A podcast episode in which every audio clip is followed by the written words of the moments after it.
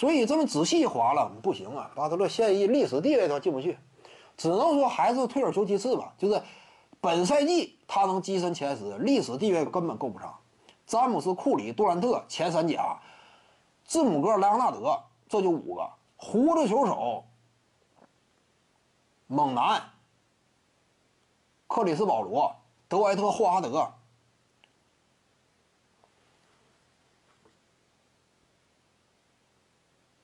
浓眉哥，目前浓眉哥呀，我感觉呢，他的位置要高于凯瑞文了，因为他以二当家身份夺得了一个总冠军，并且他之前屡屡都是双一阵的这种层次。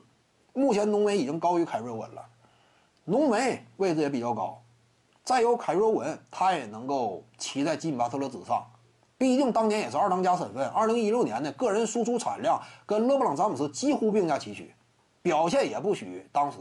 而且人家成功了的二当家，比你失败了的老大还是要硬点，对不对？你这玩意儿没有办法吗？人家有实质收获嘛，你空有数据嘛，那怎么办？欧文排前面也不算夸张。那如果欧文排第十一的话，德里克罗斯费劲，他只有一个 MVP，而且生涯巅峰期太短，这属属于历史当中的意外偶然。安东尼。安东尼能不能够压住巴特勒呢？目前来看啊，有一定的争议。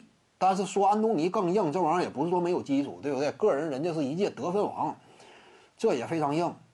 巴特勒你最终毕竟是败了，那怎么讲？其实就理智判断的话，你数据再亮眼啊，你曾几何时你一场比赛打得再漂亮，看没看到米切尔啊？那差不多就数据产量这块已经快要超超乔丹了吗？但是你首轮就败了，你白费。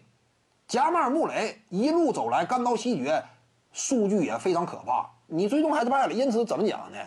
现在就是我们冷静理智思考的话，考虑到吉米巴特勒最终还是败了，那怎么办呢？你无限拔高啊！你空有数据啊！这会儿怎么讲？我感觉理性判断的话，就别谈数据了，对不对？你别谈数据了，你最终败了的话，你就别谈了。那因此卡梅兰东尼呢也能排前边。再者就是勇士队除了库里以外那几个，德拉蒙德、格林能不能够压住巴特勒呀？你再怎么是老大，没有斩获吗？格林呢？当初以老三身份，起码杜兰特来之前，按格林讲话，早已夺得总冠军，辅佐的是水花兄弟，最佳防守球员联盟，个人层次比你还高，团队斩获呢好几个冠军，汤普森更是现在层次稳稳压住金巴特勒。保罗·乔治这样的恐怕是有点悬了，因为什么？人家起码率队打到了总决赛嘛，而且你个人层次有点，但是没说嘛，你仅仅靠第一阵容去压人家第二阵容、第三阵容之类的，这个不是很稳，这个很难说一票否决。你不像说安东尼起码有得分王，那么因此呢，保罗·乔治恐怕费劲，利拉德呢也费劲，基巴特勒差不多呀，目前也就是利拉德、保罗·乔治这个样了。但是这么一算，基本上呢，前十五附近吧，前十是进不去的。徐静宇的八堂表达课在喜马拉雅平台已经同步上线了，在专辑页面下您就可以找到它了。